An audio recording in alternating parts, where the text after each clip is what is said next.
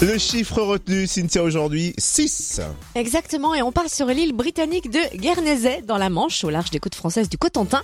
Un papa a offert à son fils la reproduction d'un dinosaure d'une taille incroyable, 6 mètres de long. Hein 6 mètres, mais comment c'est possible Et comment on le transporte, ce genre de truc Ah, Alors en fait, il l'a commandé sur Internet. Euh, Le dinosaure donc a été livré par camion. hein, et Ah, mais C'est bizarre, ça fait du bruit. Ouais, bah c'est la grue hein, qui a permis de l'installer dans le jardin. Mais qu'on soit précis au départ, euh, le papa s'attendait pas à une telle taille. Lors Ah de oui. la commande, il y avait qu'une photo miniature. Donc lui, il s'est imaginé une grande statue quand même, il pensait qu'elle devait faire à peu près 3 mètres. Excusez-moi, mais 3 mètres, c'est déjà immense. Oui. Pourquoi voir si grand Un truc de 30 cm, c'est bien. Oui, on, on est d'accord. Mais le papa, en fait, avait promis à son fils de 4 ans le plus grand dinosaure Ah possible. Bah là, il a été servi. Ouais, et il l'a trouvé quand même pour environ 1200 euros. hein. C'est quoi ces 33 tonnes dans le jardin Eh bien, c'est la reproduction du Carnotaure, l'espèce de dinosaure préféré du petit. Enfin bref, au final, il se retrouve avec son dinosaure, là, son Carnotaure de 6 mètres de long et de 2 mètres 50 de haut.